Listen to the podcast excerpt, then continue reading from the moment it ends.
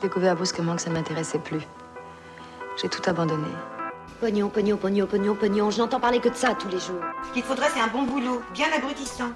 L'avenir, toujours si clair pour moi, était devenu comme une autoroute sombre la nuit. Et toi, t'es heureux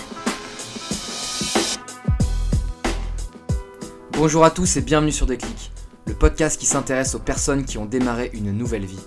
Qu'ils aient eu un déclic ou qu'ils aient pris une claque, nos invités vous racontent comment ils ont su se réinventer. Petite annonce avant le début du podcast, puisque j'ai reçu pas mal de questions euh, pour savoir quel outil j'utilisais pour diffuser le podcast. Alors ça tombe bien puisque j'ai deux amis euh, qui ont créé un outil qui s'appelle Podcastix. Pour ceux qui connaissent, c'est aussi les fondateurs du club poker. Alors je vais pas rentrer dans tout ce que fait Podcastix parce que je débute encore avec l'outil, mais en gros, pour faire simple, ça vous permet facilement de créer un seul flux RSS et du coup de partager vos épisodes en quelques clics sur toutes les autres plateformes de podcast, que ce soit SoundCloud, Spotify, Deezer ou même Apple Podcast. Ça vous permet aussi d'agréger toutes les datas de ces différentes plateformes pour avoir des statistiques en temps réel d'écoute. Et enfin, ça vous permet d'avoir une page web et d'héberger votre podcast chez eux. Du coup, n'hésitez pas à jeter un œil à leur plateforme, c'est vraiment parfait pour les débutants. Sur ce, j'accueille Laurane qui a quitté son job dans une boîte de design afin de lancer sa marque de céramique sur Shanghai. Bonne écoute Et On commence pour le podcast là ou euh, Ouais, tu veux que je te donne un top départ Tu préfères euh, Si tu veux, je te donne un top départ. Une petite intro quand même que je puisse moins te remercier de m'avoir invité sur le podcast. Bah écoute, c'est avec plaisir. Franchement, je trouve que tu as un parcours ultra intéressant donc. Euh, donc je suis, enfin, je suis persuadé que ça, ça plaira aux auditeurs. Et puis moi aussi, je suis assez curieux justement d'avoir quelqu'un qui se lance dans, dans le travail manuel. Tu vois, la dernière fois, euh, le dernier podcast, j'avais quelqu'un qui se lançait dans la musique et je connaissais, enfin moi je connais absolument rien à ce milieu-là. Et là, c'est un petit peu pareil, donc euh, tant mieux. J'espère que mes bah, questions ne seront pas trop naïves du coup. Non, non, t'inquiète. Et puis moi, je suis toujours contente de partager euh, mon parcours. Ça me fait toujours super plaisir. Du coup, peut-être pour commencer, tu peux peut-être te présenter, puis après, j'aimerais vraiment revenir au début chronologiquement pour savoir exactement ben, ce que tu as fait. Ouais, oui, oui, parce que le chemin est assez riche, donc euh, je pense que chronologiquement, ça peut être pas mal. Ouais, voilà. Euh, bah, je m'appelle, euh, je m'appelle Laurane, j'ai 30 ans, je suis née, j'ai grandi à Paris, et maintenant, ça fait 9 ans que j'habite en Chine, et aujourd'hui, je suis, je suis céramiste et entrepreneuse. Voilà. Je dis que je suis entrepreneuse créative parce que bah parce que pour moi, je suis vraiment euh, entrepreneuse, chef d'entreprise, tout en étant euh, artiste euh, céramiste. Je suis vraiment les, les deux, les deux casquettes à la fois. On va y revenir, mais je suppose que tu es obligé de faire la promotion de ce que tu crées, donc tu as vraiment deux casquettes, quoi. Oui, oui, ah bah oui, je, je t'expliquerai après, mais oui, c'est complètement un... C'est à 100% un travail d'entrepreneur, quoi. Ok. Du coup, si on commence vraiment au tout début, euh, est-ce que tu te souviens ce que tu avais envie de faire quand tu étais petite ou quand tu as commencé tes études? Euh, bah oui, je me souviens très bien. Donc moi, j'ai vraiment un, j'ai un profil euh, très créatif et plutôt très manuel depuis toujours. C'est-à-dire que ça a toujours été ma passion. J'ai toujours fabriqué des trucs à base de, de, de, plein de choses. Donc euh, j'ai fait pas mal euh, de couture, de broderie quand j'étais petite. Euh, j'avais aussi fait de la terre, de la peinture, des bijoux, des constructions. J'étais passionnée de, de, construction de cabanes en, en, bois pour mes poupées, mais aussi pour, hmm. pour moi et ma sœur. Donc j'ai toujours... ouais, c'était vraiment ma passion depuis, depuis le début, créer des choses avec mes mains. Voilà. Du coup, qu'est-ce que tu as fait comme étude euh, juste après?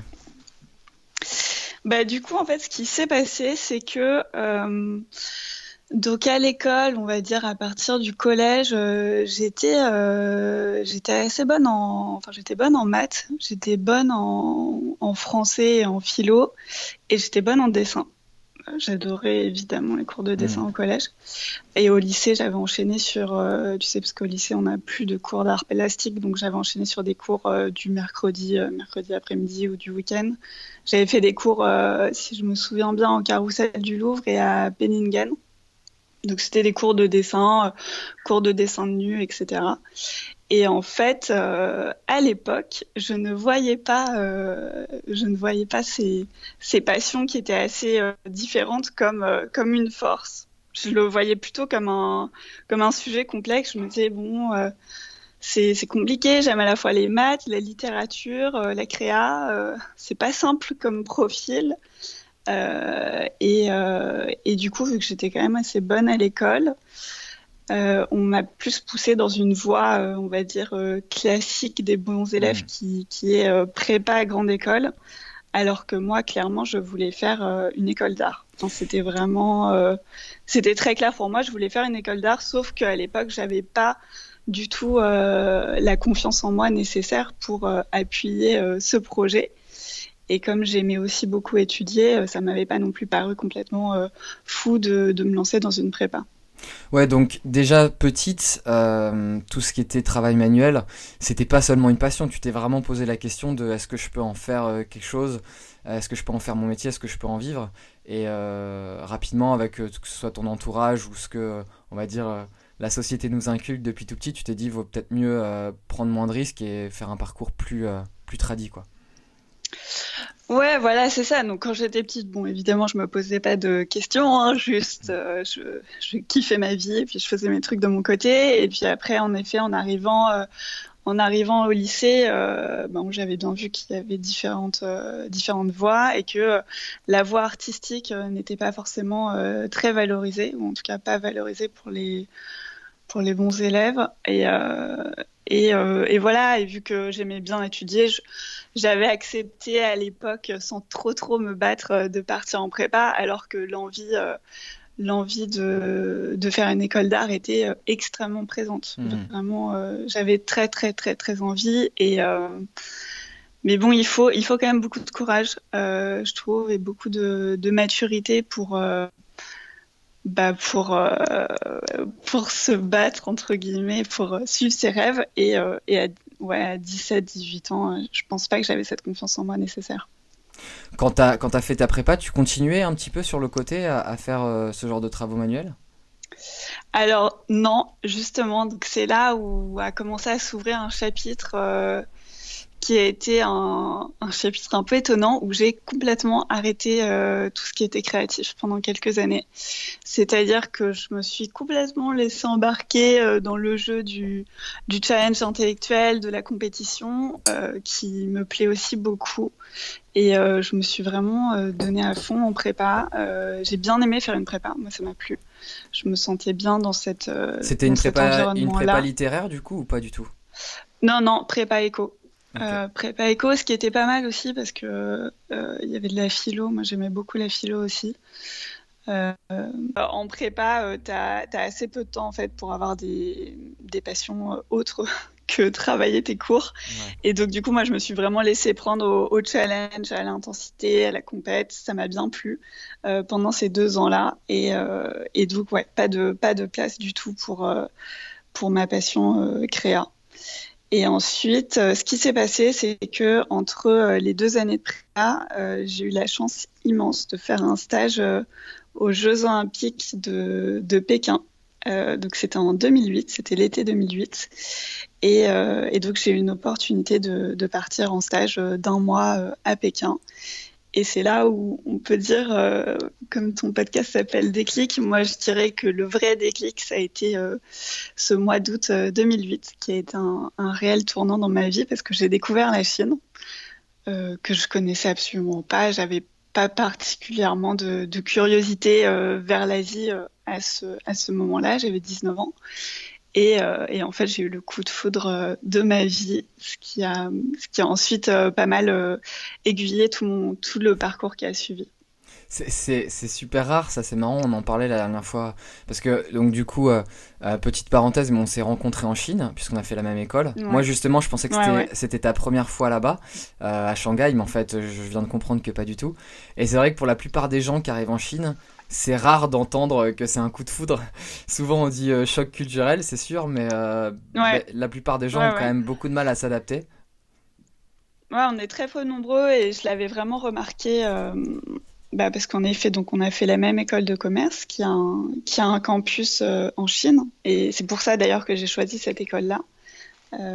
parce que au moment où j'ai passé les concours, ils ont annoncé, donc cette école s'appelle Schema, ils ont annoncé qu'ils ouvraient un, un campus euh, à Suzhou.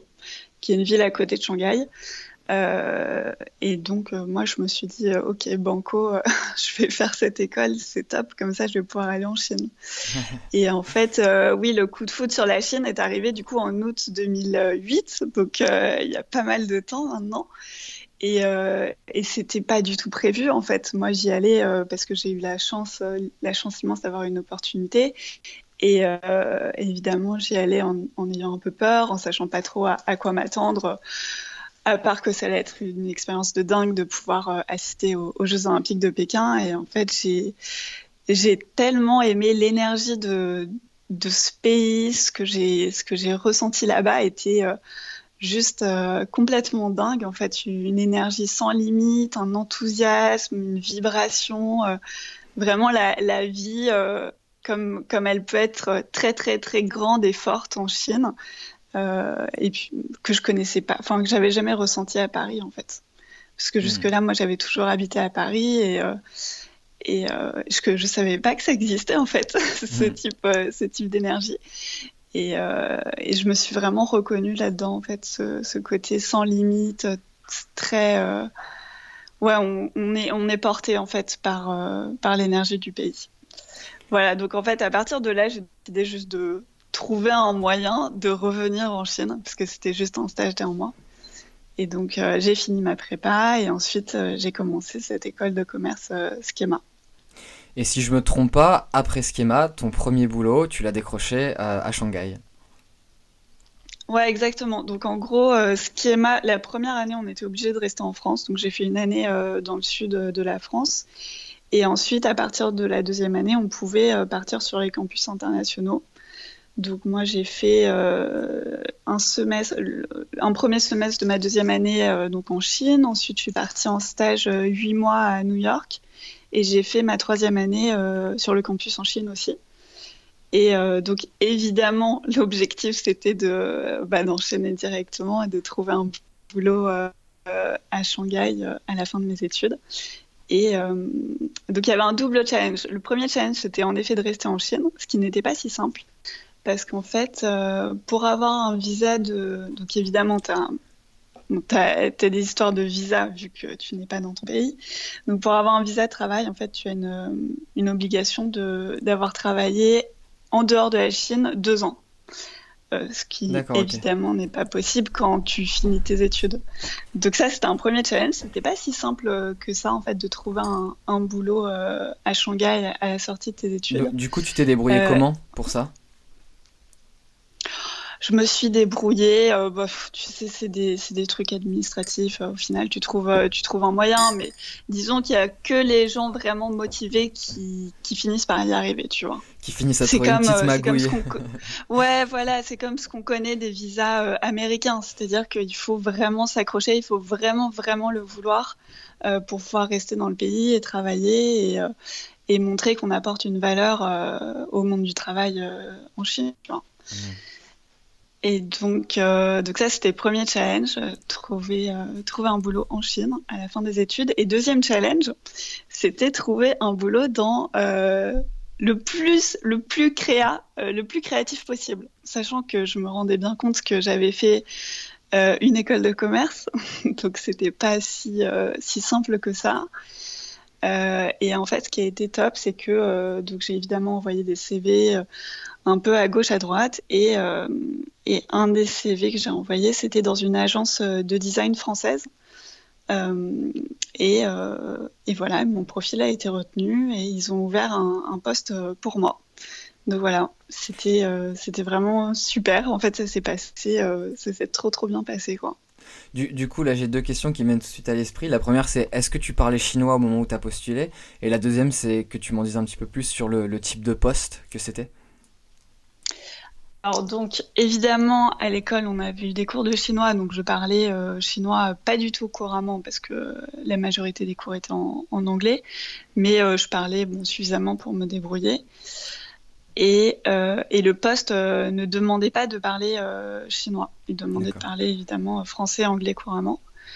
Donc voilà. Et ta deuxième question, c'était quel était le poste? Ouais, parce que donc j'ai compris que c'était une boîte qui touchait plus ou moins au design. En tout cas, dans, dans les produits qu'ils vendaient, je suppose. Mais, mais toi, qu'est-ce que tu y faisais exactement? Donc en fait, c'est une agence de design. On, connaît bien euh, les agences de publicité, peut-être les agences de design un peu moins.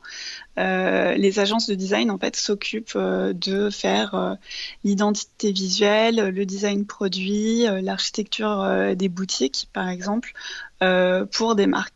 Donc en fait, il y a beaucoup de marques qui n'ont pas d'équipe design en interne mmh. et ils outsourcent à des agences spécialisées. Donc voilà, c'est le, business euh, de mon agence et c'était une agence euh, française. Et, euh, et, en fait, moi, j'ai été recrutée. donc, ils ont compris que j'avais évidemment fait une école de commerce. Ils ont aussi compris que j'avais un profil très, très, très créatif pour quelqu'un qui avait fait des études de commerce. Et en fait, ils ont eu, bah, ils ont été extra. En fait, ils, m'ont créé un poste euh, qui correspondait à 100% à mon profil et euh, j'avais plus ou moins un peu euh, carte blanche sur, sur ce que je pouvais apporter à ce poste. Donc l'intitulé du poste c'était planeur stratégique, le, le fameux métier que personne ne connaît. Donc planeur stratégique, en fait, c'est un métier qui vient du monde de la pub, encore une fois. C'est la personne qui va faire le lien entre le brief client et les équipes créa. Euh, qui va amener une réflexion euh, stratégique, mais aussi euh, éléments bah, de, de, de créatifs, d'idées, d'idées créatives. Et, et, donc, donc, du coup, tu as vraiment un pied, on va dire, dans le business, dans la stratégie de marque, et un pied dans la, dans la créa pure avec... avec tes collègues, en fait. Moi, j'ai fait... Alors justement, normalement avec tes collègues, moi vu que j'avais vraiment un profil créatif et que je m'éclatais là-dedans et que j'avais 10 000 idées, euh, en fait je suis devenue créative moi-même dans le sens où euh, je travaillais euh, beaucoup sur ce qu'on appelle des style books, donc des, des plateformes de style. pour les marques où tu en fait tu travailles beaucoup à partir d'images, tu fais des mood boards, euh, et ensuite, en effet, tu transformes euh, cette vision stylistique de la marque en, euh, en identité visuelle, en design produit, en architecture. et donc, je, travaillais vraiment beaucoup sur les concepts créatifs avec donc les graphistes, les designers produits, les architectes. Vos clients, vos clients, ils viennent de toutes les industries ou enfin, moi j'imagine euh, tu vois que c'est euh, les entreprises qui bossent dans les cosmétiques ou la décoration mais vous avez peut-être d'autres choses. exactement. Ouais, ça. Bah, ça peut venir euh, de toutes les industries évidemment l'alimentaire enfin tout. Mon agence a été spécialisée dans la beauté. Non mon agence était spécialisée dans la dans la beauté et lifestyle mode.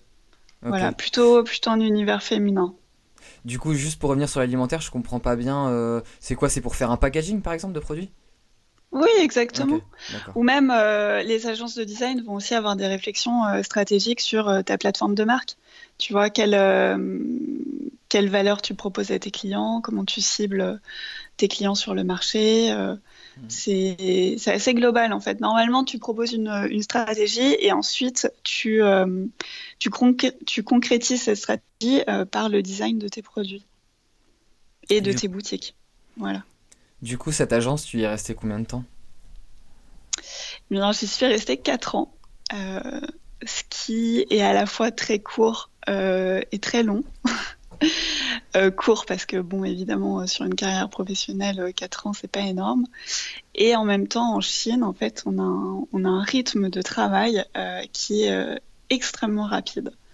La Chine est un pays qui, qui est vraiment très rapide dans un le, le, cycle long ils ne connaissent pas donc en fait quand tu es en agence déjà tu travailles énormément euh, tu as beaucoup de projets. Euh, mais alors quand tu es en agence en Chine, euh, c'est vraiment la densité des projets est, assez énorme. Et donc en fait, en quatre ans, j'ai eu vraiment beaucoup, beaucoup, beaucoup de, clients, de, thématiques sur lesquelles travailler. Et, et, en fait, ça m'a vraiment appris un métier en, quatre ans. Même si mmh. quatre ans, je me rends bien compte que c'est pas énorme, tu vois.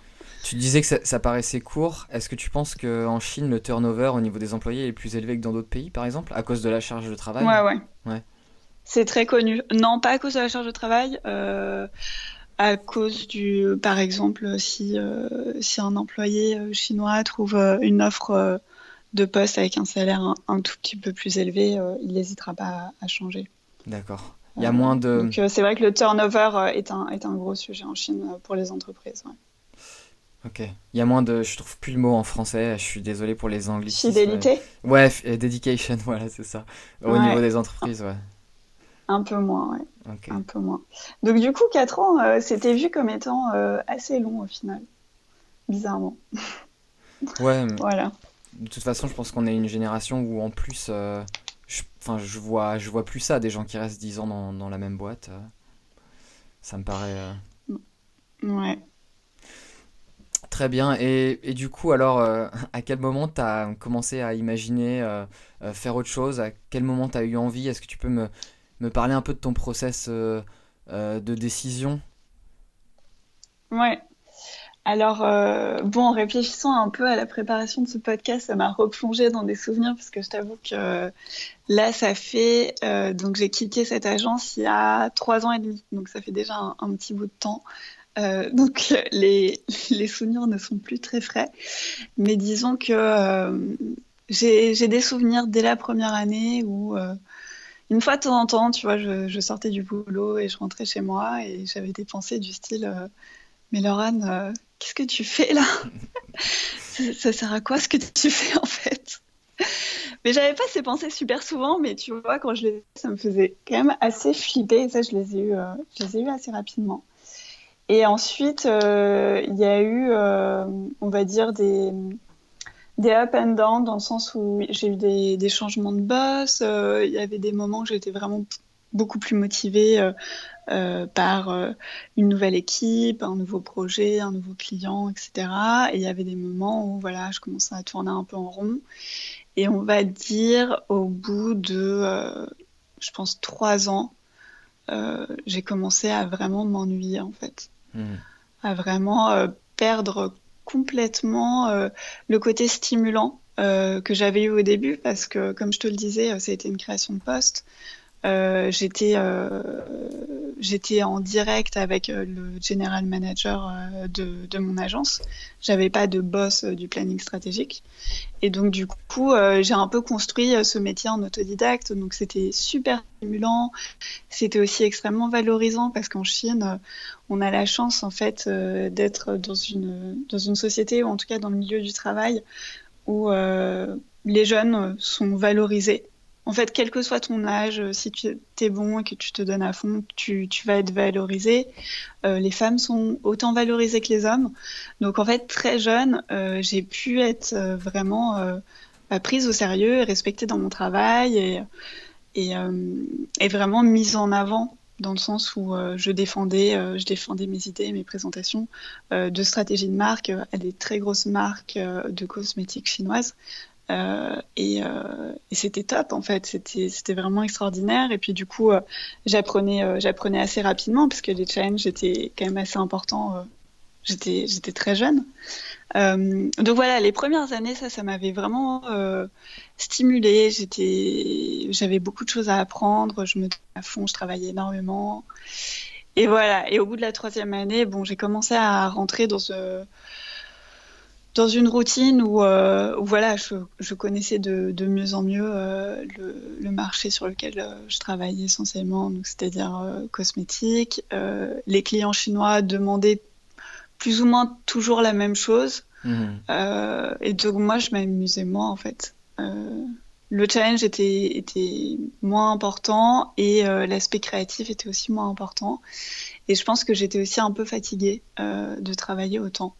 Euh, parce que bon, j'ai pas besoin de le répéter. Je pense qu'aujourd'hui, c'est tout le monde le sait, mais en agence, on travaille vraiment beaucoup. Euh, donc, je pense qu'il y avait une part de fatigue aussi, euh, fatigue intellectuelle, quoi, de ne pas avoir le temps de, souffler, de, faire autre chose, de respirer un peu en dehors de l'agence. Et, donc voilà, donc la dernière année était longue et vraiment dure. Euh, et, je pense que j'avais décidé euh, de partir, on va dire, six mois avant de, donner ma démission. Euh, voilà. Du coup, tu avais déjà une idée de ce que tu voulais faire après ou, ou, tu avais pris une première décision qui est d'arrêter ce travail et de prendre du temps pour toi pour réfléchir de ce que tu avais envie de faire? Ou déjà tu avais une petite idée en tête et tu as juste attendu qu'elle mûrisse pour la lancer? Alors, euh, oui aux deux, mais euh, je pense qu'à l'époque, tu vois, aujourd'hui, euh, j'ai un, un tout petit peu de recul, donc euh, dans ma tête, c'est beaucoup plus clair, mais je pense qu'à l'époque, ça n'était absolument pas aussi clair que ça. Euh, ce que j'ai vraiment ressenti, c'est il faut que ça s'arrête. Donc, euh, c'était plus un, un besoin, c'est-à-dire que je, je pense qu'au bout d'un moment, je ne pouvais plus continuer cette, cette vie professionnelle-là. Euh, et au bout d'un moment, j'étais vraiment malheureuse, euh, ma vie euh, de tous les jours. Et, et à la fois, je commençais à, euh, à réfléchir à l'après. Mais bon, comme je te disais, euh, le, la densité des projets en fait du travail ne me permettait pas non plus d'avoir beaucoup de temps de, de réflexion, et de ouais. création euh, d'un projet de l'après. Sincèrement, c'était pas vraiment possible de faire les deux en parallèle. J'avais pas du tout l'énergie. Euh, donc, ce que je peux te dire, c'est que je me souviens. Donc, j'ai démissionné. Je sais même plus quelle année c'était. euh, 2016. Ouais, de, euh, en avril 2016. Et je me souviens qu'en décembre 2015, j'ai découvert euh, des vidéos euh, sur euh, les métiers d'art. Donc en fait, j'ai découvert le terme de métier d'art. Euh, en fait, les métiers d'art, c'est euh, un, c'est le mix de l'artisanat et de l'art. Euh, qui en fait, moi, a toujours été ce que je recherchais, sauf que je ne savais pas que ça existait. En tout Mhm. cas, je connaissais pas ce terme. Et donc, je n'avais pas de référence. T'as vu ça sur Euh, YouTube par hasard? Comment ça s'est passé? J'ai vu ça sur euh, le blog d'une d'une femme que j'adore qui, qui est vidéaste euh, et qui travaillait justement pour les métiers d'art. euh, Il y a un concours tous les ans et donc elle filmait euh, les lauréats euh, du prix des métiers d'art. Donc tu faisais Euh, toujours quelques avait- recherches quand même. Tu, tu- je veux dire, t'avais toujours un intérêt. euh, Non, pas quelques recherches, c'est juste euh, ça, c'est vraiment ma personnalité. Je, je regarde tout le temps plein, plein, plein de choses. Je suis extrêmement curieuse. euh, j'ai besoin de toujours regarder un peu ce qui, ce qui sort, euh, de quoi on parle, ce qui est à la mode, euh, etc. Et puis même, ça faisait partie prenante euh, de mon travail de, de planeur stratégique, d'être un peu au courant de ce qui se passait dans, dans le monde d'intéressant. Euh, donc euh, non, c'était vraiment de la curiosité pure. C'était pas euh, dans la recherche d'un métier de l'après agence. Et, euh, et en fait, je me souviens d'avoir vu ces vidéos et oh, ça a vraiment été un truc. Je me suis dit waouh, ok, d'accord, ça existe. Ensuite, j'ai tapé métier d'art euh, sur internet et donc je suis arrivée euh, sur un site euh, qui, qui décrivait ce que c'était, qui décrivait les différents métiers d'art. Et je me souviens que j'avais relevé trois métiers d'art qui m'intéressaient le design textile, la bijouterie et la céramique. Voilà, donc ça c'était en décembre 2015. Et euh, en en parlant un peu autour de moi, euh, j'ai une amie qui m'a dit qu'elle avait commencé à prendre des cours euh, de céramique dans un atelier à Shanghai. Et cet atelier était vraiment dans le centre, pas du tout loin de chez moi. Donc en janvier 2016, j'ai commencé à prendre des cours. Et donc j'ai le, la bijouterie parce qu'en fait, oui, parce que quelque chose, mon parcours est assez, assez euh, varié et part un peu dans tous les sens, mais euh, quelque chose que j'ai oublié de préciser, c'est que quand j'étais en école de commerce, j'ai fait un stage euh, manuel entre guillemets. J'ai travaillé pour un pour un bijoutier qui s'appelle Edgar Hamon. C'est un bijoutier qui, qui fait tous les bijoux fantasy euh, des marques comme Chanel, Lanvin, Balenciaga. Donc j'ai travaillé pour eux pendant 2-3 mois et, et je faisais vraiment les bijoux en fait. D'accord. Euh, et donc ça j'avais adoré. Euh, C'était en plein dans l'école de commerce et je m'étais vraiment dit mais Laurent arrête cette école et pars faire une école de bijouterie. Mais bon, pareil, à l'époque, j'avais pas eu le courage euh, de vraiment le faire. Donc voilà, c'est pour ça qu'il y avait un peu les bijoux, j'avais un peu les bijoux en tête, que finalement j'ai mis de côté parce que je me rendais compte que voilà, moi-même, je portais pas vraiment de bijoux, donc, euh, donc enfin, j'étais pas assez passionnée. Et donc j'avais gardé céramique et design euh, textile. Voilà. Donc du coup, t'as commencé à prendre des cours. Et donc voilà, donc euh, en janvier 2016, j'ai commencé à prendre des cours. En avril 2016, j'ai quitté mon agence. Et ensuite, bah voilà, c'est là qu'a commencé, on va dire, le deuxième euh, chapitre professionnel euh, dans lequel je suis actuellement.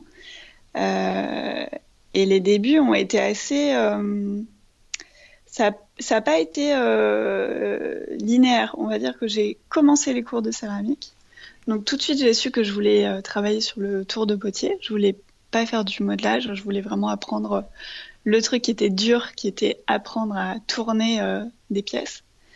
Euh, et c'était en effet euh, très dur et assez ingrat au début. Du coup, question ultra naïve, le, voilà, la différence modelage, c'est, je sais pas, on pourrait comparer ça à un petit peu un assemblage en pâte à modeler et ce que tu appelles le tour de potelet, c'est ça? Le tour de potier. Potier, euh, pardon. Ouais. le tour de potier, du coup, c'est le petit truc qui tourne ou qu'on voit les, les gens qui font des vases ou des, des trucs comme ça. Exactement, exactement. Ouais. Donc, tu as trois techniques pour faire des pièces en céramique. Donc, tu as en effet le modelage où tu utilises euh, juste euh, tes mains. Euh, tu as le tour de potier, qui est la machine, et tu peux aussi faire des céramiques dans des moules en plâtre. Donc, ça, on appelle ça le coulage. Voilà, donc moi, je, moi, ce qui me plaît, c'est le, c'est tourner des pièces. Donc, donc c'est ça que j'ai appris, et, et c'était sincèrement vraiment, vraiment dur au début.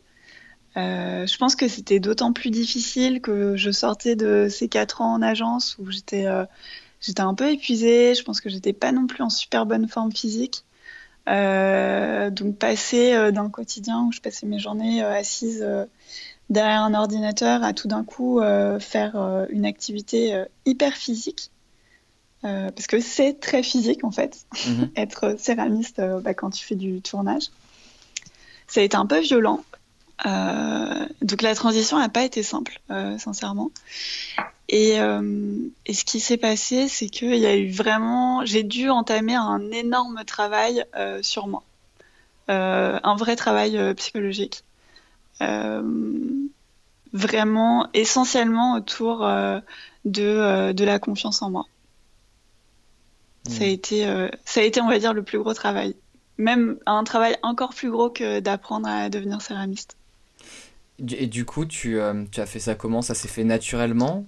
Euh, Ou euh, tu as, je sais pas, je sais pas, pris une formation, lu des bouquins à ce propos? Sur, quoi? Sur la céramique ou Non, sur la, confiance, en soi. tu, tu, sembles dire que c'était quelque chose d'ultra important. Je voudrais comprendre comment ça s'est fait en fait. Alors, donc j'ai commencé en 2016, j'ai fait un stage de méditation en pleine conscience qui m'a appris plein plein de choses. Euh, entre autres, euh, un des gros learnings, c'était que euh, tes pensées ne sont pas des faits. C'est-à-dire que tu peux avoir des pensées qui sont dévalorisantes, qui te passent par la tête, mais c'est pas la réalité. donc ça, ça m'a appris déjà quelque chose d'assez assez important. ensuite, en effet, j'ai commencé à lire pas mal de bouquins. aussi des bouquins sur la création parce que du coup, euh, j'ai dû faire euh, ce travail de confiance en moi. C'était un travail pour euh, m'assumer aussi en tant qu'artiste, dans un, vraiment dans un parcours artistique, et en tant qu'indépendante, c'est-à-dire sortir du, système du salariat. Donc il y, avait quand même un, gros travail, un gros travail de déconstruction. et ouais, je me suis épaulée de, pas mal de livres de podcasts. Euh, euh, ce qui est bien aussi, c'est qu'avec Instagram, mine de rien, on peut découvrir beaucoup de, de parcours différents, de personnes qui ont monté leur boîte, d'artistes euh, à travers le monde. et donc évidemment des gens qui réussissent à en vivre. Donc j'ai trouvé pas mal de modèles un peu ouais, sur Instagram, à travers des blogs. Donc ça, ça m'a beaucoup aidé. Et, euh, et j'ai aussi fait euh, un travail avec euh, une psy, un travail avec une coach. donc ça a été vraiment, j'avais vraiment vu que c'était un vrai, un vrai challenge pour moi à, relever. cette prise de confiance en moi et que j'avais besoin d'aide, que j'allais pas forcément y arriver toute seule. Le, j'ai envie de revenir un petit peu sur le stage, le stage de méditation de pleine conscience parce que c'est quelque chose qui m'intéresse. Tu, tu l'as fait où? Est-ce que c'était euh, J'ai entendu parler de euh, de plusieurs euh, séminaires type Vipassana où tu parles pas pendant plusieurs jours. Est-ce que c'était aussi ah non, ça aussi intense que ça? Ok. Non, non, ça n'a rien à voir. Vraiment, c'est on est sur deux mondes différents. Bah, c'était vraiment pour les la méditation en pleine conscience, il y a un vrai certificat, enfin je sais pas comment appeler ça, une vraie formation en fait. C'est une formation qui se fait en 10 séances. il me semble que donc c'est 10 séances, une séance par semaine, et il me semble que chaque séance ça doit être deux ou trois heures, je me souviens plus, ou peut-être deux heures et demie. Et, donc je l'ai fait à Shanghai. Parce qu'en fait, là, tout ce que je te raconte, évidemment, ça s'est passé à Shanghai, euh, vu que ça fait 9 ans que j'habite en Chine. Donc, euh, voilà, donc j'avais trouvé une formation à Shanghai euh, faite par une psychologue et une, une docteure française. Mhm. Donc un binôme. Ouais, c'est rassurant. Voilà. Ouais, ouais, c'était top. En français, ouais. Ouais, c'était bien. C'était bien. Et donc, en fait, voilà, tout ce donc c'est pas très simple à expliquer parce que ça a vraiment été un. Donc ces trois dernières années et demie ont vraiment été un, enchaînement de, de travail sur moi, de découverte, d'apprentissage. Donc à la fois euh, apprentissage de, compétences euh, manuelles autour de la céramique, euh, en parallèle d'apprentissage d'entrepreneur, et en parallèle d'apprentissage de tout ce qu'on appelle développement personnel. Mais bon, concrètement, à mon échelle, ça veut dire avoir confiance en moi, avoir confiance en moi suffisamment pour, bah, pour sortir des designs, pour relever le défi de, de les fabriquer. à travers la céramique, qui a beaucoup, il y a beaucoup beaucoup de challenges techniques en fait avec la céramique. C'est un, c'est, pas simple du tout, donc faut, faut s'accrocher. Et, et la confiance en moi aussi de, bah, de montrer, euh, montrer mes produits euh, euh, dans le monde et les vendre et, et voilà, et rencontrer mes clients, tout ça.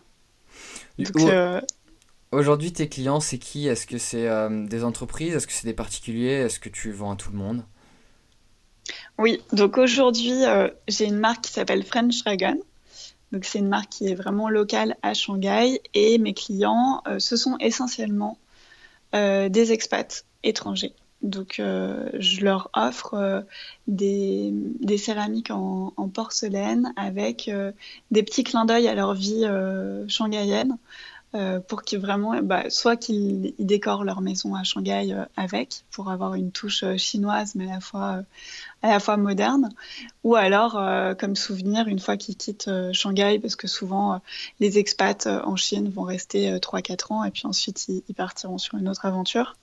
Et donc, je voulais vraiment faire des produits qui permettent de garder le souvenir euh, de Shanghai euh, bah, pour toujours, quoi. Des produits qui, les accompagneront euh, dans, le, dans leurs autres aventures. C'était un choix de, cibler les expats ou ça s'est fait naturellement parce que ton réseau autour de toi, c'est principalement des expatriés?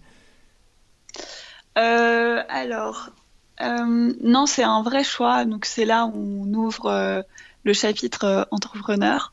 Donc évidemment, quand tu crées une entreprise, euh, tu dois quand même travailler sur, euh, sur ce qu'on appelle ta plateforme de marque, euh, où est ta valeur, voilà, qui est, qui, est ta, qui est ta cible. Et moi, j'avais remarqué en fait qu'à Shanghai, il y avait très très peu d'offres. de, de, marques de décoration d'intérieur ou de cadeaux qualitatives. On n'avait vraiment pas grand-chose.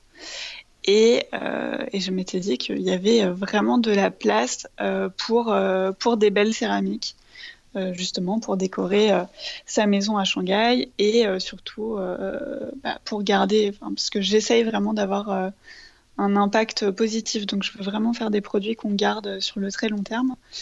Et aussi des, objets qu'on puisse offrir à ses amis ou à sa famille qui, qui passe à Shanghai, etc.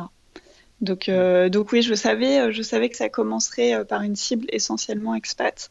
après, évidemment, il y a aussi des, des qui, qui, achètent mes produits. Du coup, tu as une petite boutique en, dur ou tu vends uniquement sur Internet? Comment ça se passe? Alors, essentiellement sur Internet, parce que en Chine, on a un outil absolument magique qui s'appelle WeChat. Alors, j'ai l'impression qu'on en entend un peu plus parlé en Europe, parce que j'ai vu deux, trois articles euh, qui faisaient référence. Mais donc WeChat, pour réexpliquer, c'est un mélange entre euh, Facebook, euh, WhatsApp, Instagram, et comment expliquer ça parce que ça n'existe pas en fait euh, en dehors de la Chine euh, et qui offre aussi un moyen de paiement donc on va dire aussi euh, Apple Pay. Et donc en fait sur WeChat ce qui est extraordinaire c'est que tu peux créer donc déjà tu peux créer une communauté tu peux avoir des, des, communautés comme tu vas avoir sur des groupes Facebook. Tu peux recevoir des paiements et euh, tu peux créer euh, ce qu'ils appellent des euh, company accounts, donc des, des, des, pages de, de marque avec à l'intérieur un e-shop. D'accord. Donc en fait, sur une seule et même plateforme que 100% des personnes vivant en Chine utilisent, tu peux vraiment développer un business de A à Z en ayant, en ayant une page de visibilité, donc avec euh, des photos, des textes, euh, des articles de blog, euh, avec des communautés où tu interagis avec tes clients et avec un e-shop. Donc c'est ton canal d'acquisition principal, là où tu... voilà, moi c'est vraiment là-dessus que je travaille. je travaille beaucoup sur des... J'essaye de prendre des, des belles photos pour pour euh, aider mes clients à voilà, bien visualiser mes céramiques euh, sans forcément les, les voir euh, en, en, vrai. et pour l'instant, je dirais que 95, bon allez, 90% de mes ventes se font sur WeChat, donc sur Internet. Ouais. D'accord. T'as déjà pensé du coup, on parlait d'avoir un, un, endroit en dur. Moi, c'est sûr que donc j'ai vu ce que tu faisais sur Instagram, mais je me dis que tu pourrais, euh, c'est peut-être naïf ce que je dis, hein, mais que euh, le fait d'avoir une boutique en dur pourrait te permettre de toucher des clients qui ne euh, sont pas des Européens expatriés, par exemple, ou tout simplement des personnes qui passent par là et qui voient dans la vitrine des, choses qui, leur plaisent, quoi. Bah justement, donc tu sais, c'est un, un sujet que j'avais commencé à aborder dans mon agence parce qu'on travaillait beaucoup sur l'architecture, mais en ce moment, tu as vraiment une grosse crise du retail. Euh, du offline. Donc c'est pas forcément la stratégie la plus payante, honnêtement. Euh, donc moi, moi, ça me va très très bien euh, de travailler essentiellement online. je préfère mettre toute mon énergie sur le online plutôt que de diversifier les projets, de, de penser à l'ouverture d'une boutique. Donc, ce que je fais, c'est qu'à Shanghai, il y a régulièrement des, des, marchés le week-end donc de temps en temps, euh, je fais un marché voilà, pour, euh, pour montrer mes céramiques à des nouveaux clients. mais sinon, non, c'est essentiellement, essentiellement WeChat. Et c'est vraiment comme ça que j'ai envie de, de, développer ma marque. Voilà. Et du coup, comment tu arrives à, à, switcher entre les, les fois où tu, où tu crées euh, et les fois où tu essaies de vendre, où tu travailles sur ton marketing, est-ce que tu divises la journée en deux parties? Est-ce que tu consacres certains jours par semaine? J'aimerais que tu, nous expliques quelle est ta journée type et comment tu t'organises un petit peu. Ouais, donc il y a eu euh, deux phases. Première phase, euh, j'allais donc dans un atelier, je faisais toute ma production à Shanghai, dans un atelier à Shanghai. Et en fait, je me suis rendu compte au bout de quelques mois que j'étais à l'atelier 7 jours sur 7 parce que vraiment faire, de faire des céramiques c'est très prenant, tu as des, as des temps de, de séchage, de cuisson, beaucoup de, de, petites étapes intermédiaires. Euh, faire une pièce en céramique ça met à peu près 3 semaines, euh, donc c'est vraiment du temps long. Mmh. Et, euh, et, tu peux vraiment y être tous les jours, c'est-à-dire tu peux passer vraiment ta vie à l'atelier. Et euh, je me suis rendu compte au bout de quelques temps que j'étais trop fatiguée, tu vois, parce que j'étais à la fois en train de faire mes pièces et puis dès que j'avais plus de terre sur les mains, je checkais mon téléphone pour répondre à mes clients. Enfin, c'était c'était c'était vraiment trop en fait. Euh, c'était trop, c'était beaucoup de stress euh, parce que trop de choses en même temps. Et euh, depuis la rentrée, là, j'ai mis en place à partir, bah, là, c'est tout récent. depuis le mois d'août, je suis en train de mettre en place une, un process de production à Jingdezhen. Donc Jingdezhen, c'est une ville chinoise qui est en fait la capitale de la porcelaine en Chine. Euh, c'est là où euh, tous les vases euh, Qing, Ming qu'on connaît, tu vois, c'est les vases blanc-bleu, étaient faits à l'époque. donc c'est vraiment la ville spécialisée de la porcelaine en Chine. Et donc, depuis le mois d'août, ce que j'essaye de mettre en place, c'est de passer deux semaines là-bas de production où vraiment je, ne fais que ça. Donc c'est deux semaines extrêmement, extrêmement intenses. Et ensuite, je reviens avec ma production à Shanghai et là, pendant euh, trois semaines, un mois, je me concentre uniquement sur la vente, euh, le marketing, la création de contenu, euh, les relations avec les clients, voilà. Et puis aussi des temps, évidemment, des temps off pour moi, pour me ressourcer, faire autre chose, profiter, de la vie à Shanghai, ce qui permet d'avoir un, meilleur équilibre quand même. Donc là, ça fait Là, je rentre de mon deuxième voyage à Jingdezhen. Donc, c'est seulement la deuxième fois que, je teste. Pour l'instant, ça marche bien. Je suis très contente euh, de ce système. Donc, euh, je pense que je ferai le bilan, euh, tu vois, dans, dans 6-8 mois, voir si je continue comme ça ou si il faut que je trouve une autre solution. D'accord. L'aspect marketing m'intéresse évidemment beaucoup. je connais très peu de choses à, la, vente en ligne. Euh, du coup, donc tu as dit que tu utilisais beaucoup WeChat. Euh, tu parlais de trois semaines de marketing, ça me paraît vraiment beaucoup. Alors j'imagine que je suis en train d'omettre euh, énormément de choses que tu peux faire. Tu parlais de création de contenu par exemple. Alors qu'est-ce que tu fais? Est-ce que tu, tu racontes un petit peu comment tu produis sur des blogs Tu vois, au-delà du simple fait de prendre des photos et de les diffuser, qu'est-ce que tu fais d'autre quoi? Alors, donc déjà, ça a pondéré parce que c'est pas trois semaines de marketing. Euh, ce que je disais, c'est que je passe deux semaines à Jingdogen en production, c'est-à-dire vraiment, je travaille, je sais pas combien d'heures par jour, mais il y a des jours où je sors de l'atelier les 22 heures, donc c'est épuisant. Euh, donc ça, c'est deux semaines très très très mhm. très intensives. Les trois semaines, un mois que je passe à Shanghai, j'essaye d'avoir une euh, balance, euh, un équilibre vie pro, vie privée beaucoup plus agréable. donc je travaille déjà moins. Tu te remets tes efforts. Ouais, exactement, c'est ça. Et puis je réintègre des loisirs, du temps off, de la lecture, des balades, enfin tout ce dont j'ai besoin pour bah, je pense qu'en tant qu'entrepreneur, c'est hyper important aussi de, de prendre soin de soi. Et en tant qu'entrepreneur créatif, c'est très important d'avoir ces bulles, euh, entre guillemets, de vide où on peut euh, se ressourcer pour continuer à produire, euh, enfin, à créer des choses intéressantes. Ouais, tu, tu penses que c'est pour ta créativité, c'est super important?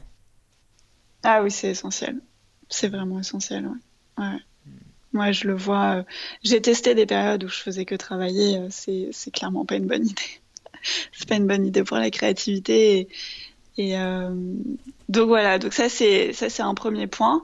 Et ensuite pour le marketing, ce que moi ce que je vais mettre euh, sous le chapeau marketing, mais bon euh, c'est chaque chaque marque a, sa stratégie. Euh, donc moi évidemment, comme tu le disais, ça passe beaucoup par prendre des photos, prendre des belles photos de mes céramiques. donc je les poste sur WeChat et sur Instagram. Euh, ensuite, c'est euh, animer ma communauté sur, euh, sur WeChat.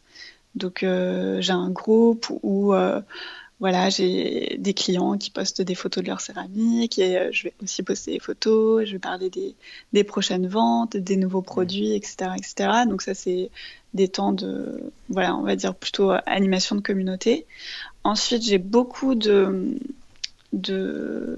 j'ai la chance d'avoir beaucoup de recommandations euh, par euh, bouche à oreille.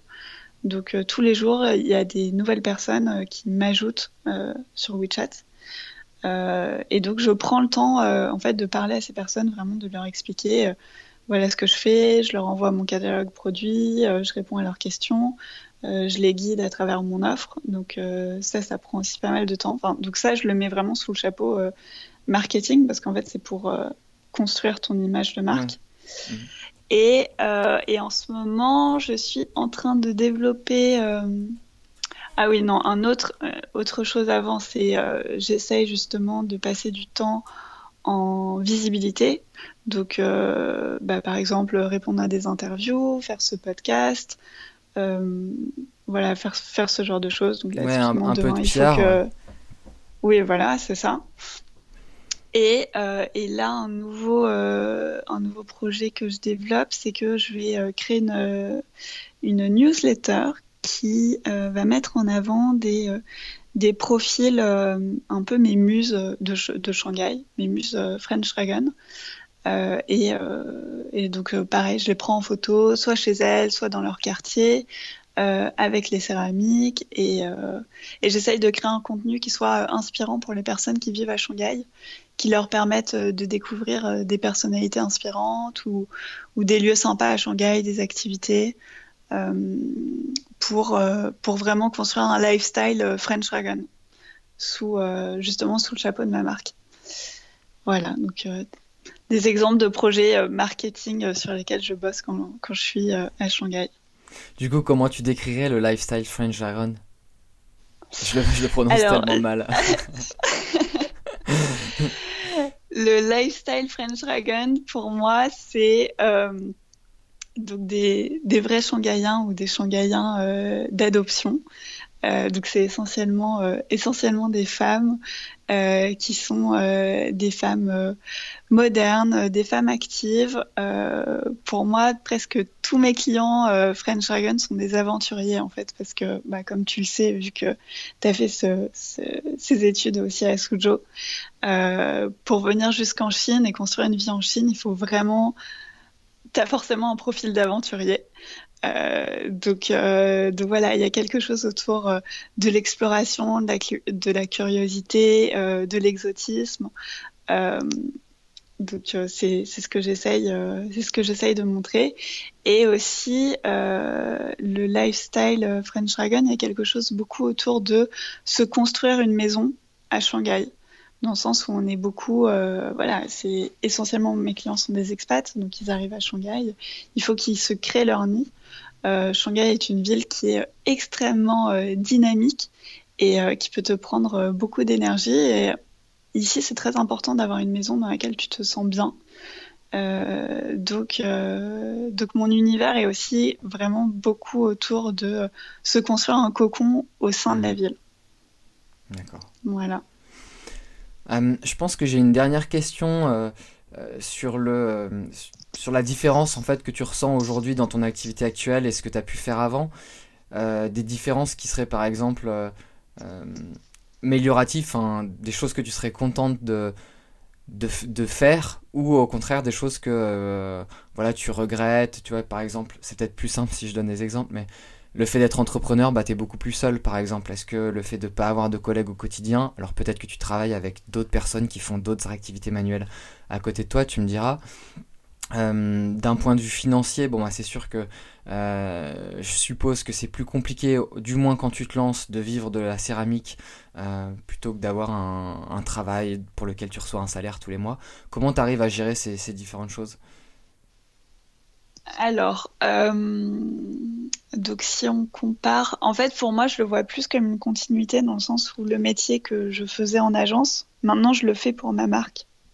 Donc je continue à faire euh, ce même métier, sauf qu'en plus j'ai rajouté plein de, plein de casquettes euh, qui sont autres.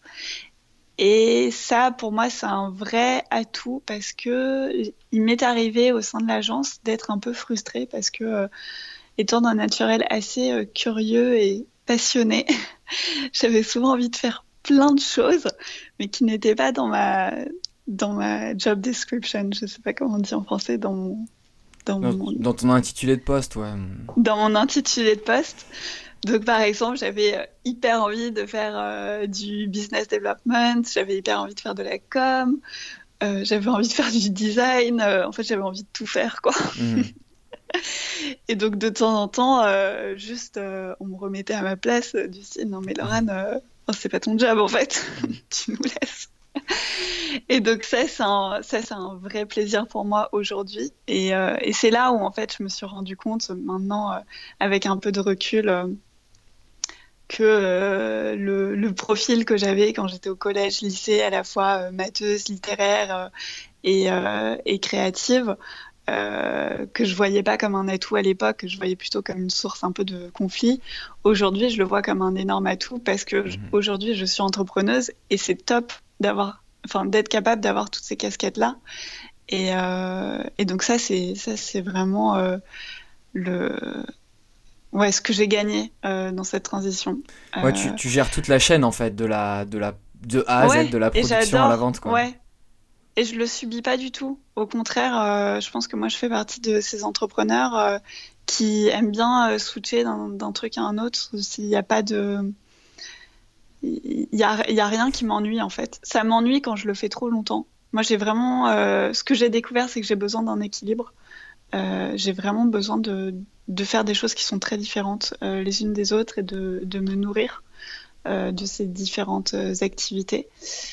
Voilà. Et sinon, euh, alors non, plutôt, j'ai plutôt un profil assez euh, solitaire. Donc euh, bien au contraire, je suis très contente d'être sortie de l'open space. ça m'a fait beaucoup beaucoup de bien. Et ce qui est super à Shanghai, c'est qu'on a une communauté d'entrepreneurs qui est hyper dynamique, hyper inspirante, avec des gens mais plus passionnants les uns que les autres et avec énormément d'entraide en fait. Donc euh, aujourd'hui, voilà, grâce à mon activité, je fais partie de, cette communauté-là et elle m'apporte énormément. Et euh, j'essaye aussi de lui apporter. Tu vois, là, par exemple, euh, je commence un programme, je vais, je vais être mentor d'une d'une jeune créatrice d'entreprise. Donc j'essaye aussi de m'impliquer dans cette communauté-là, ce qui fait que, en fait, je me sens pas du tout isolée. Ça, jamais, mmh. ça n'a jamais été un ressenti que j'ai eu. Euh, l'aspect financier, euh, pour l'instant, alors évidemment, j'ai pas du tout euh, le même le même niveau de revenu que j'avais en agence, et en même temps, j'arrive j'arrive à en vivre, tu vois, parce que encore une fois, en Chine, tu n'as pas tu, tu n'as pas, tu peux pas prendre de prêt à la banque, tu n'as pas de système d'aide sociale, d'aide à la création d'entreprise, etc. Euh, donc moi, c'était euh, c'était hyper important que mon business soit profitable tout de suite et que je, puisse tout de suite payer euh, mon loyer, la nourriture avec. donc c'est le cas. Après, oui, bon, évidemment, j'ai pas j'ai pas le même le même salaire, mais j'y travaille. Ouais, je suis pleine d'espoir. le coût de la vie en Chine, est-ce qu'il est toujours beaucoup plus bas qu'en France? Je suppose qu'entre temps, il a. Non, pas du tout. Non, non, pas du tout. Il est extrêmement élevé. À Shanghai, ah euh, Shanghai est une des villes les plus, les plus chères euh, du monde. Ouais. D'accord, ok. Tu comparerais ça facilement à Paris, quoi. Ah ouais, complètement. Donc, euh, Donc non, je sais pas cet, cet avantage-là. Mais tu vois, moi, je le vois vraiment plus comme un challenge. dans le sens où il faut que mon business fonctionne, en fait. Il faut que hmm. mon business model soit au point euh, j'ai vraiment fait un travail très réfléchi sur, euh, sur ce business model-là. Euh, dans le sens où il n'y a, pas de, a pas de temps à perdre, il faut que, il faut que ça marche tout de suite. Quoi. Donc voilà. Et ce qui va me manquer. en fait, tout ce qui me manque, j'ai toujours réussi à trouver quelque chose pour le remplacer. Ce que j'adorais en agence, c'est que j'avais un super boss, quelqu'un vraiment de super inspirant qui m'a énormément appris sur les relations humaines, tu vois, euh, comment, euh, comment vendre tes services euh, à tes clients, comment. Il avait vraiment une, une façon de, de représenter l'entreprise et de créer du lien qui était assez exceptionnel et j'ai vraiment beaucoup appris de lui. Donc c'est vrai que voilà du jour au lendemain il a disparu de mon quotidien et je pense que je l'ai remplacé en fait. c'est un peu bizarre dit comme ça, mais je l'ai remplacé par des lectures, des podcasts, suivre certaines personnes sur Instagram euh, qui ont été euh, d'autres. Il y a un terme en anglais que j'aime bien qui est le terme de expander. C'est des, des gens qui, qui t'inspirent en fait et qui, qui t'aident à, à, devenir la meilleure version de toi-même, mmh. entre guillemets. Donc, euh, donc voilà, ça j'ai remplacé mon boss par, euh, par des lectures et des podcasts. C'est super intéressant ce que tu dis parce que le fait de, de travailler seul, moi j'ai le même souci dans le sens où euh, quand tu étais dans, dans une entreprise traditionnelle, tu avais toujours quelqu'un pour bah, qui parler quand tu as des soucis ou qui peut tout simplement te dire bah là ce que tu as fait c'est bien et là malheureusement tu aurais pu faire ça mieux. Et en fait, quand tu es tout seul, tu n'as personne qui te dit ça. Alors tu peux euh, évidemment euh, avoir des indicateurs, tu vois. Je sais pas, par exemple pour toi. Bah, t'as les indicateurs financiers, hein, clairement. Voilà, c'est ça. Ça trompe pas, c'est-à-dire que si les chiffres sont bons, c'est que tu te débrouilles plutôt bien. S'ils sont pas bons, c'est qu'il faut que tu te remettes rapidement en question. Ouais, mais tu sais pas où regarder en fait. Du coup, euh, du coup, rapidement, tu peux être perdu, j'ai l'impression. Pour moi, c'est assez simple. Moi, c'est vraiment le chiffre d'affaires euh, mensuel, tu vois. Et c'est bien parce que moi, ça me sert de challenge. C'est-à-dire que euh, j'ai un objectif et euh, si je vois que, je sais pas, au cours du mois, euh, l'objectif, euh, il n'est pas, euh, il est pas sur la bonne voie, euh, ça me met un, un coup de, un coup de motivation pour euh, être créative et trouver d'autres moyens et m'améliorer sur certains points. Mm. Donc euh, moi, je le vis comme ça, en tout cas. Donc évidemment, il y a du stress. Euh, c'est pour ça aussi que je te disais que j'ai fait tout ce travail de prise de confiance en moi, parce que ce stress-là du quotidien, il faut le gérer, sinon, sinon il te bouffe et il t'empêche euh, d'avancer. Donc j'ai fait un... Je fais toujours d'ailleurs au quotidien un gros travail sur euh, la gestion du stress et de l'anxiété qu'il peut y avoir autour de l'entrepreneuriat. Mais euh, ouais, disons que c'est plus un boost euh, pour moi. Tu le gères comment du coup le, le stress au quotidien? Alors euh, justement, dans, ce- dans ce que je te disais, ce, ce lifestyle où euh, je me suis rendu compte que c'était extrêmement, mais extrêmement important de ne pas euh, trop travailler. Euh, c'est un grand classique d'avoir l'image de l'entrepreneur qui est euh, complètement sous l'eau, qui, qui vendrait père et mère pour son business, qui n'a pas de vie, etc. Moi, je, suis d'un naturel un peu trop, on va dire, je, travaille naturellement beaucoup trop. Et donc, c'est quelque chose que j'apprends à pondérer. Voilà. Mhm. J'ai vraiment, euh, j'ai naturellement le sens du sacrifice, ce qui n'est pas une bonne chose en fait. Et donc, euh, j'apprends au quotidien à me challenger en me disant, Laurane, est-ce que là, tu as vraiment besoin de bosser une heure en plus, deux heures en plus? Mhm. Est-ce que là, par exemple, ce serait pas le moment d'arrêter d'aller te balader? Oh si, c'est une bonne idée, faisons ça. Voilà. Moi, je te, je te rejoins là-dessus. Moi, ce que j'ai fait, c'est que j'ai mis euh, une journée off en semaine. Le vendredi, euh, je, enfin, c'est une journée que je consacre à, à d'autres choses, typiquement au podcast, par exemple. Ouais, c'est pareil pour moi, c'est en semaine aussi, parce que euh, le week-end, ben, les clients sont en week-end, donc il faut être disponible pour eux. Ouais. Euh, c'est la même chose, ouais. Moi, je- moi, c'était vraiment un jour en plus du week-end, quoi. Ah ouais? Ah bah, c'est cool. Trop bien. Bravo. Très bien, Laurane. Bah écoute, euh, pour terminer, je te propose de, ben, de te laisser la parole pour, euh, ben, voilà, pour donner euh, les différents endroits où on peut te retrouver, ajouter quelque chose si tu as envie. Euh, voilà. Bah écoute, ajouter quelque chose, euh, je vais dire quelque chose que j'aurais peut-être bien aimé entendre euh, il y a 10 ans à la petite, euh, les jeunes Lorraine de 18 Ouais, ans. super. c'est que c'est qu'en fait c'est possible d'être euh, d'être artiste, d'avoir un métier artistique ou créatif et de gagner sa vie. C'est tout à fait possible. Euh, il faut juste y croire et se donner à fond et bien s'entourer de personnes euh, qui vous inspirent au quotidien. Mais c'est tout à fait possible. Vous pouvez trouver des personnes euh, qui ont réussi à le faire. Voilà, dans ce, que j'ai dit, dans des bouquins, des podcasts, sur Instagram. Mais voilà, ça, ça vaut le coup de, de, de tenter parce que je crois profondément que, que c'est possible et d'autant plus aujourd'hui. Euh, et ensuite, euh, où me trouver? Ben, sur, Donc j'ai un compte Instagram euh, French Dragon, donc c'est French euh, tiré du bas tiré du bas Dragon, donc dragon français. Euh, voilà. Et euh, sinon, j'ai un compte euh, personnel qui s'appelle euh, Ariane euh, Solal. S-O-L-A-L. Je mettrai tout ça dans la, dans la publication si tu veux, comme ça sera plus simple euh, pour les retrouver. Ouais, ça marche. Du coup, peut-être une dernière question, vu que tu as parlé de bouquins qui t'ont euh, aidé au, niveau de la tran- au moment de la transition, pardon. Est-ce que tu en aurais un ou deux à recommander?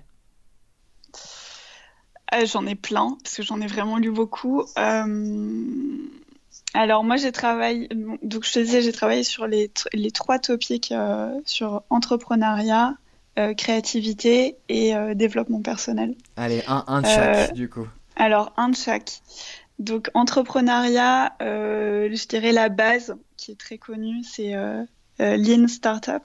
Mhm. Tu connais Oui. celui-là? Moi, il est vraiment très connu, mais si vous l'avez déjà lu, relisez-le.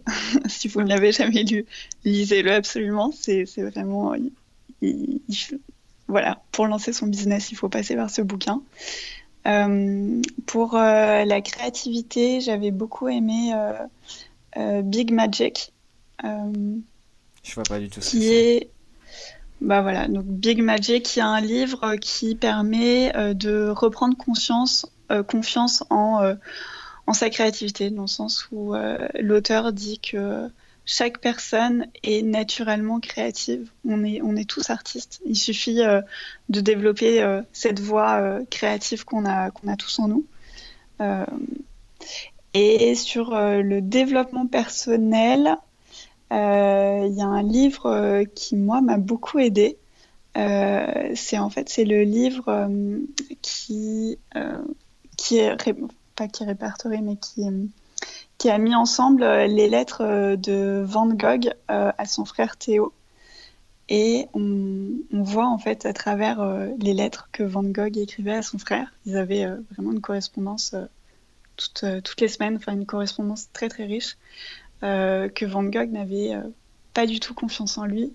Euh, on peut suivre son, parcours de peintre, quel, a été son process, c'est-à-dire se référer au grand maître. Il a essayé différentes techniques, il a essayé différents sujets. il est passé par des hauts et des bas. son frère était là pour le soutenir, pour le challenger. Et en fait, de lire ça, moi, ça m'a vraiment, ça m'a rassurée parce que il y a certains sentiments et certains vécus euh, dont il parle à son frère que par lesquels je suis vraiment passée et par lesquels évidemment je passe toujours. Euh, donc de lire que un, artiste comme Van Gogh, euh, mhm. bah, ça, a aussi été sa vie. c'est incroyablement rassurant et inspirant. Voilà. Ouais, c'est une question de référentiel quand tu vois des gens très connus ou qui ont eu beaucoup de succès et qui sont qui sont très bons dans ce qu'ils font, qu'ils ont des pensées euh, très similaires aux tiennes, ou les mêmes doutes en tout Bien cas. Bien sûr. Oui, en fait, euh, on se rend compte, on se rend compte que c'est juste, euh, c'est l'humain. On passe tous par les mêmes choses. donc c'est c'est ok de passer par des moments de doute, de difficulté, de perte de confiance en soi. C'est tout à fait ok. ce qu'il faut, c'est juste ne pas s'arrêter là. Super Laurent, ben, je te remercie beaucoup, c'était génial. Bah, je t'en prie. Merci Théo. Merci pour l'invitation. Merci beaucoup. Salut. Salut. Merci à tous d'avoir écouté l'épisode jusqu'au bout, j'espère vraiment que ça vous aura plu. Surtout, n'hésitez pas à me contacter pour me dire ce que vous en avez pensé. Pour recevoir les prochains épisodes, c'est très simple. Vous pouvez vous abonner sur iTunes ou sur SoundCloud, ou encore cliquer sur le lien qui est dans la description pour rejoindre mon chatbot. A bientôt